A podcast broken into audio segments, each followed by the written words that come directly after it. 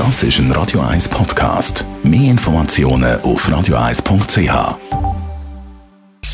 Sprechstunde auf Radio 1. Ab heute kann man also den Corona-Test zum selber machen in der Apotheke abholen. Das Kärtchen von der Krankenkasse muss man zeigen. Und dann kommt man die fünf Tests über, wo man es gut hat pro Monat. In den letzten Tagen hat man viele Infos gehört zu dem Selbsttest. Merlin Guggenheim, Radio 1 Arzt. Wie würdest du jetzt den Test sinnvoll einsetzen?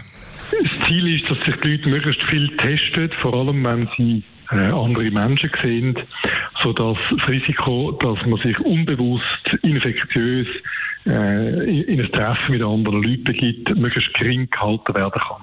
Es wäre wahnsinnig lässig gewesen, ich muss jetzt gleich einfach nochmal sagen, wenn es nicht benutzt, wenn wir das vor Ostern gehabt hätten und nicht erst am, quasi gerade nach Ostern. Weil es wäre sinnvoll gewesen für all die Osterzusammenkünfte, Familien, wo bis zehn Leute jetzt wieder privat sehen, auch, auch im Freundeskreis, ähm, dass man sich in, in so äh, Versammlungen könnte vorne testen und könnte herausfinden, ob das mehr oder minder sicher ist oder nicht. Und natürlich kann man das dann ausweiten und sagen, das kann man für Schulen brauchen. Äh, man könnte es theoretisch auch für gewisse Arbeitsstellen brauchen, wo alle einverstanden sind. Das, das gibt einen Haufen Möglichkeiten. Jetzt, äh, was man gehört hat, das Testresultat von dem Selbsttest ist nur für eine kurze Zeit äh, aktuell. Also das bringt jetzt nichts, wenn man irgendwie einen Tag oder zwei Tage vor dem Familientreffen einen Test macht.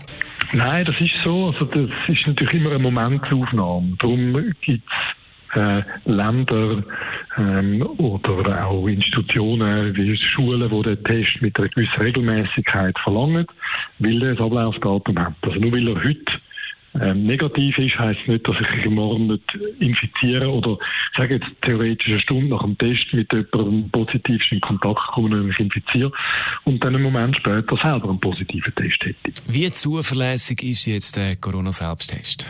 Der Test ist weniger zuverlässig als ein PCR-Test. Das ist so. Ähm, aber er ist ordentlich zuverlässig.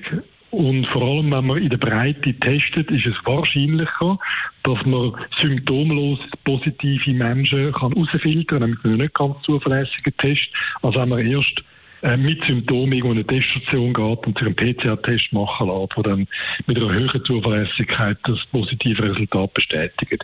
Darum ist in dem Kontext mehr Testen mit einem nicht ganz so sensitiven Test, PCR-Testung, im Moment sinnvoll, wenn man die weitere Ausbreitung ein bisschen eindämmen Jetzt beim Corona-Antigen-Schnelltest, äh, beziehungsweise Testet hat es auch geheißen, ja, man muss Symptome haben, dass der wirklich anschlägt. Wie ist es das bei dem Selbsttest? Also, schlägt der an, ob man jetzt Symptome hat oder asymptomatisch ist? Das spielt keine Rolle.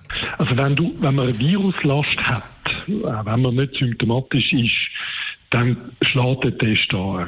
man ist im vorderen äh, Nasenraumzugang, nicht wie beim äh, bisherigen Schnelltest. Und er, wenn dort Viren hat, dann zeigt der Test die mit einer vernünftigen Zuverlässigkeit an. Unser Radio 1 als Merlin Guggenheim ist es zum Thema Selbsttest. Ab heute kann man die fünf Tests abholen, die man pro Monat das ist ein Radio 1 Podcast. Mehr Informationen auf radio1.ch.